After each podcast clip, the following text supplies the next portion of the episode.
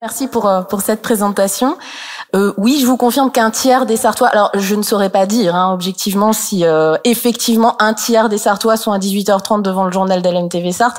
Il n'empêche que c'est ce que disent euh, les audiences, euh, enfin les, les sondages médiamétriques qu'on fait qu'on fait chaque année. C'est surtout, je pense, un succès d'estime puisque les Sartois savent que effectivement on fait un travail de journaliste localier comme dans la presse écrite Ouest France que vous avez cité ou le, ou le Maine Libre ici, euh, euh, qui sont nos confrères et qu'on croise euh, régulièrement sur le terrain. merci au Carrefour de la Pensée de nous avoir invités, d'avoir pensé au Club de la Presse du Maine, qui existe depuis 2009, une association constituée exclusivement de journalistes ici, dans la Sarthe. C'est important à souligner parce que beaucoup de clubs de la presse mélangent communicants, journalistes. Nous, c'est un parti pris, c'est pas qu'on n'aime pas les communicants, c'est juste qu'on pense qu'on fait pas les mêmes métiers et qu'on n'a pas forcément les moyens d'organiser d'énormes événements. Donc on, a choisi effectivement de, travailler euh, euh, sur ces sujets de journalistes et d'information, que ce soit au local euh, ou à l'international. Nous travaillons toujours de manière bénévole, toujours, euh, dans un principe qui nous paraît fondamental dans notre société, c'est l'échange, l'échange gratuit, l'échange d'idées, euh, la découverte de l'autre. Donc on, on, fait beaucoup de, de, rencontres, des rencontres au grand public euh, auxquelles vous avez peut-être pu participer également. On se forme professionnellement sur des sujets de fond et on fait de plus en plus, depuis une dizaine d'années, d'éducation aux médias. Et, euh, et on trouvait que c'était tout à fait raccord avec euh, ce que proposaient les carrefours Four de la pensée. Donc on est ravi que l'association ait pensé euh, à nous parce que je crois qu'on travaille en fait dans, dans les mêmes euh, champs d'action. Alors la question qui va être posée là pendant deux jours, euh, c'est où est l'information? Je me suis dit que comme on faisait de plus en plus d'éducation aux médias bénévolement dans, dans, les, dans les établissements scolaires, quels que soient les, les niveaux d'ailleurs, bah, ce serait bien de revenir à la base dès le début euh, et, et, de savoir ce qu'est un journal d'information. Ça paraît un petit peu basique, mais je pense que il y a beaucoup de notions dans un journal essentielles que le grand public ne perçoit pas forcément. Je m'attendais, comme le disait tout à l'heure Sophie Moisy, euh, élu du Mans, à ce qu'il y ait plus de, de lycéens dans cette salle, mais c'est pas grave parce que on sait nous journalistes d'expérience que euh, en fonction des âges, euh, les mêmes questions reviennent quand on intervient euh, en tant que journaliste dans des séances publiques. Et, et je pense qu'il y a beaucoup de notions qui ont peut-être été oubliées au fil du temps. Donc je vais être très très basique. C'est quoi un journal d'information? Alors, d'abord, des articles, une ligne éditoriale, des journalistes, un format, tout ça mis dans un shaker et mélangé sans hiérarchiser ces éléments, pour moi déjà c'est une bonne base pour dire ce qu'est un journal d'information. Et je veux pas hiérarchiser vraiment euh, ces différents termes et ces différentes notions. Euh, néanmoins, on va falloir que je déroule quelque chose, donc je vais commencer par les articles parce que c'est ce qu'on connaît tous euh, le mieux probablement, qui sont composés de mots et de faits. Et on raconte, nous, journalistes, des histoires, c'est vrai, on raconte des histoires, mais des, histoires vraies. Et c'est ça la subtilité. Euh, comprendre et ne pas juger, ça c'est une première notion, c'est de Simenon, c'est pas moi qui l'ai dit.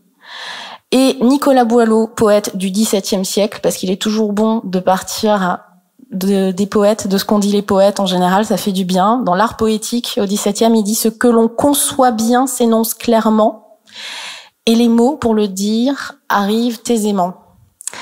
Euh, il faut travailler suffisamment les sujets, le sujet sur lequel on travaille, le comprendre le mieux possible, le plus honnêtement possible pour l'énoncer au mieux et bien choisir les mots parce que les mots ont un sens. Pour moi, c'est quelque chose de fondamental, que l'on soit en télévision locale, que l'on soit en radio, que l'on soit en presse écrite, que l'on soit en presse magazine, peu importe nous journalistes travaillons avec les mots.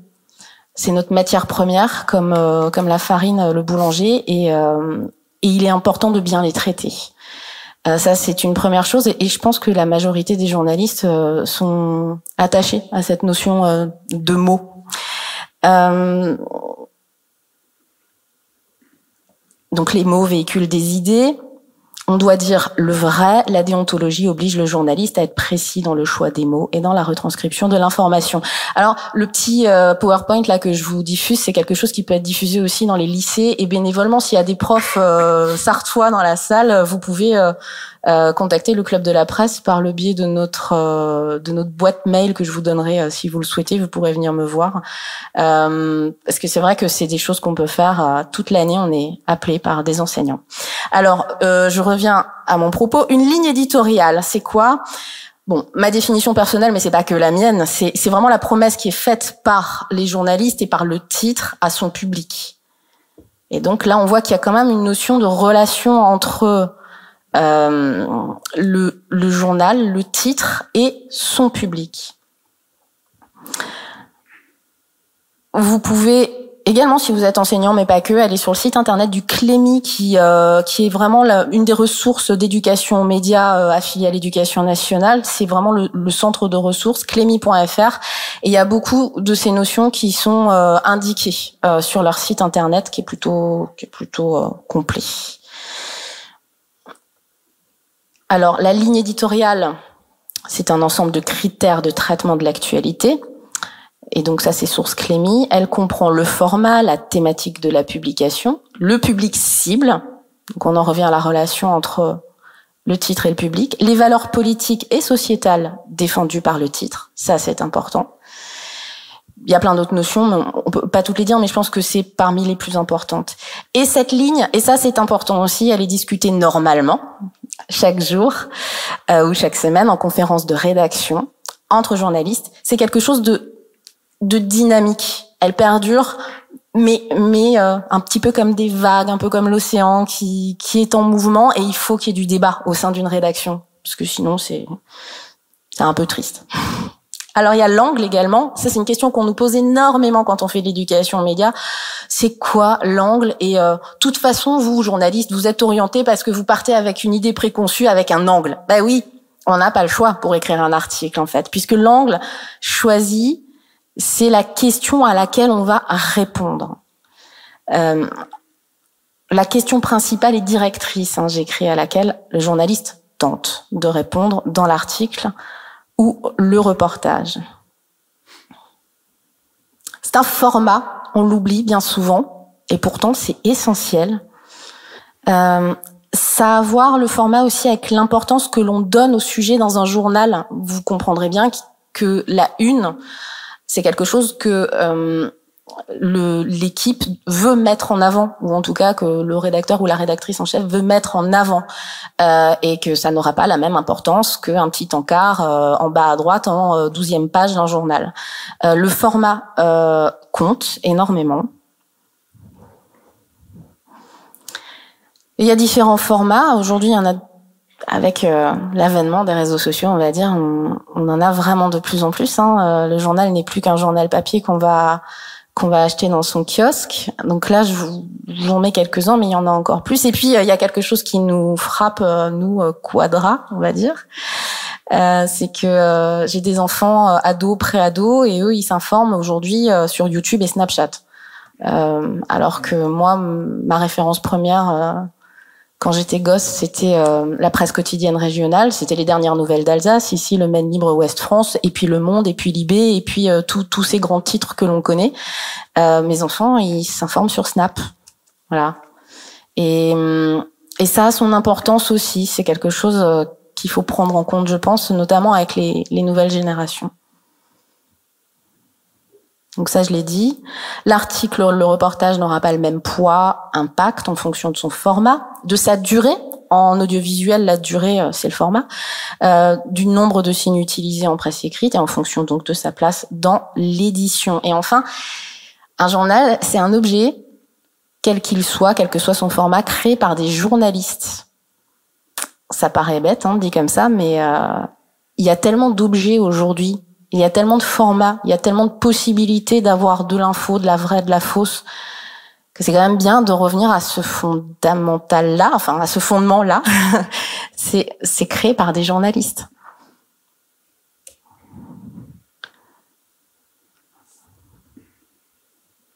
Un journaliste, au-delà du fait d'avoir une carte de presse ou pas, parce qu'on n'est pas obligé d'avoir une carte de presse pour être journaliste, au-delà de son statut, qui soit euh, rédacteur en chef d'une télé locale, rédacteur en chef d'un média euh, web indépendant, euh, pigiste. c'est quelqu'un qui répond à une déontologie d'abord, les droits et les devoirs de la profession. Il y a plusieurs textes fondamentaux. la charte d'éthique professionnelle des journalistes, un texte de 1918 euh, révisée en 38 et en 2011, euh, qui est vraiment fondatrice euh, de la profession. Il y a un texte européen important, la charte de Munich. Tout ça, vous pouvez trouver les références sur, sur Internet très facilement, qui est un texte de 1971, adopté par la Fédération européenne des, des journalistes, avec euh, 10 devoirs et 5 droits. Euh, les piliers, je vais pas rentrer dans les détails parce qu'on a 20 minutes, mais les piliers de ces chartes, c'est quelques notions euh, fondamentales de vérité, ça paraît logique, d'équité, de rigueur, d'indépendance vis-à-vis du politique et de l'argent. Et c'est pas marqué là, mais il y a cette notion aussi d'intérêt public de l'information et d'intérêt général euh, qui paraît aussi importante et, et fondamentale. Euh, je voulais faire une toute petite digression, mais parce que ça m'a beaucoup marqué en fait euh, la semaine dernière, euh, parler d'une actualité. Lundi dernier, le 14 mars, cette journaliste, vous l'avez tous vu, euh, Marina euh, Ovsianikova, qui a brandi une affiche lors d'un journal télé russe contre contre la guerre et surtout contre la désinformation j'avais envie de dire au, au, péril de sa vie, parce qu'en fait, euh, c'est une réalité, elle ne sait pas ce qui l'attend. On, on, parle de 15 ans de prison, euh, 15 ans de prison euh, potentiel pour elle, mais enfin, euh, on sait qu'en temps de guerre, les choses sont, sont plus graves et compliquées que cela. Et dans une vidéo postée avant cet acte, elle dit ne pas vouloir relayer les mensonges de Poutine. C'est un acte, je trouve, qui illustre tous les mots là que je viens de prononcer de vérité, équité, rigueur, indépendance, indépendance vis-à-vis, euh, en l'occurrence, du politique. Euh, on peut rajouter suite courage en plus. Et euh, et je pense que cette implication euh, morale, voire physique, euh, c'est quelque chose que tous les journalistes sont à même d'expérimenter un jour ou l'autre, je crois, s'ils font bien leur boulot, s'ils font bien leur métier. Peut-être pas tous les jours, peut-être pas dans des conditions aussi dramatiques, peut-être pas à un tel niveau d'engagement et de risque, mais il n'empêche que ce courage-là, c'est quelque chose, je crois, qui, qui fait un des fondements de, de notre profession. Euh, voilà, je voulais juste faire cette petite digression-là parce que c'est quelque chose qui, je pense, nous a tous un petit peu euh, secoués et enfin, un journal, ça c'est très très important, c'est un travail d'équipe. Je ne crois pas qu'on puisse faire un journal tout seul. En tout cas, pas un journal d'information complet. Euh, non, c'est un travail d'équipe. C'est vraiment une chaîne. En plus, moi, je travaille à la télé. On dit une chaîne d'information. Et parce que c'est une chaîne, c'est une chaîne de métier, et l'un ne va pas sans l'autre. Et, et, et c'est fondamental parce que s'il y en a un qui manque, eh ben, il n'y a pas de journal le soir. Voilà. Donc euh, ça, c'est très très important. Euh, Il y a une question récurrente qu'on nous pose, nous, euh, quand on fait de l'éducation aux médias, ou, quand on dîne avec des amis, c'est est-ce qu'on peut encore vérifier l'information dans ce monde d'instantanéité On se pose tous la question. Je sais pas si vous vous souvenez de cet emballement médiatique en octobre 2019, le cas du pont de Ligonnès. Je reviens pas sur l'affaire du pont de Ligonnès. Euh, vous savez tous que il est présumé du meurtre de sa femme et de ses quatre enfants. Euh, à Nantes. Et le en 2019, le Parisien titre un vendredi d'octobre à 20h44, Xavier Dupont de Ligonnès a été arrêté. 20 minutes plus tard, une dépêche AFP tombe, Xavier Dupont de Ligonnès est arrêté à l'aéroport de Glasgow. Le samedi matin, donc la nuit est passée, ça fait toutes les unes de France et de Navarre. Le samedi midi, ça tombe, L'homme arrêté à Glasgow n'est pas Xavier Dupont de Ligonnès. Le test ADN s'est avéré négatif. Et l'AFP euh, déclare plus tard avoir recoupé l'info auprès de quatre sources proches de l'enquête. Donc c'est une erreur. Il y a eu une erreur. Il y a eu euh, un manque euh, peut-être de rigueur. Je ne sais pas, je veux pas juger, mais en tout cas, pas assez de temps, un emballement. Tout le monde a voulu sortir le truc. J'ai envie de dire l'erreur est humaine. Les journalistes font des erreurs, les titres font des erreurs. Mais voilà un cas d'emballement médiatique qui est lié, je pense, en premier lieu à un manque de temps pris pour vérifier l'information. Et où je veux en venir, c'est que vous devez être acteur de votre information. Euh, et j'ai envie de répondre oui à la question peut-on encore vérifier l'information et les médias ont-ils les moyens d'assurer l'indépendance? Ça c'est une autre question, mais j'ai envie de répondre oui. Pourquoi? Parce que parce que déjà j'ai envie de voir le, le verre à moitié plein. Il faut être positif et surtout que même en cas d'erreur, même en cas d'erreur, euh, il me reste cinq minutes. Ok, super, on a le temps. Même en cas d'erreur, euh, tous ces médias ont fait amende honorable et tous ces médias ont dit rapidement à leurs lecteurs, euh, téléspectateurs, auditeurs euh, qu'ils avaient fait cette erreur. Donc euh, oui, effectivement, croire quand même en, en la en, au sentiment finalement que le journaliste va quand même essayer de bien faire son travail, de vous dire quand il s'est trompé et que le média d'information mainstream euh, finalement ne vous raconte pas de bobards ou en tout cas s'il y a des imperfections et des erreurs à vous aussi de prendre votre téléphone et de dire à une rédaction c'est faux. À vous de prendre votre téléphone ou, ou d'aller recouper les informations. À vous d'être acteur de cette information. À vous d'aller voir les médias qui vous paraissent travailler correctement au regard de ces notions que je viens d'énoncer et qui sont finalement assez simples mais qu'on oublie un petit peu parfois dans ce flot énorme de, de médias qui existent. Euh, et soyez curieux, quoi. Soyez curieux de tout, lisez, regardez, écoutez et confrontez les médias entre eux. Et, et, et, ce sera tout aussi bien pour tout le monde et pour les médias aussi. Et puis interpellez-les vraiment, parce que je pense que les médias sont sont en attente de ça aussi. J'ai une réflexion de poète pour finir, parce que la poésie, encore une fois, je trouve que ça fait du bien euh, et que ça nous permet de, de remettre les choses euh, dans leur axe. Euh, et c'est là souvent qu'on peut trouver des réponses, hein, pas que dans l'info. Donc c'est toujours Nicolas Boileau, XVIIe siècle, qui qui a ces vers que je trouve assez euh, qui collent bien finalement au métier de journalisme comme à tous les métiers artisanaux parce que je crois fondamentalement que le, les journalistes font un métier artisanal. Hâtez-vous lentement et sans perdre courage. Vingt fois sur le métier, remettez votre ouvrage. Polissez-le sans cesse et le repolissez. Ajoutez quelques fois et souvent effacez.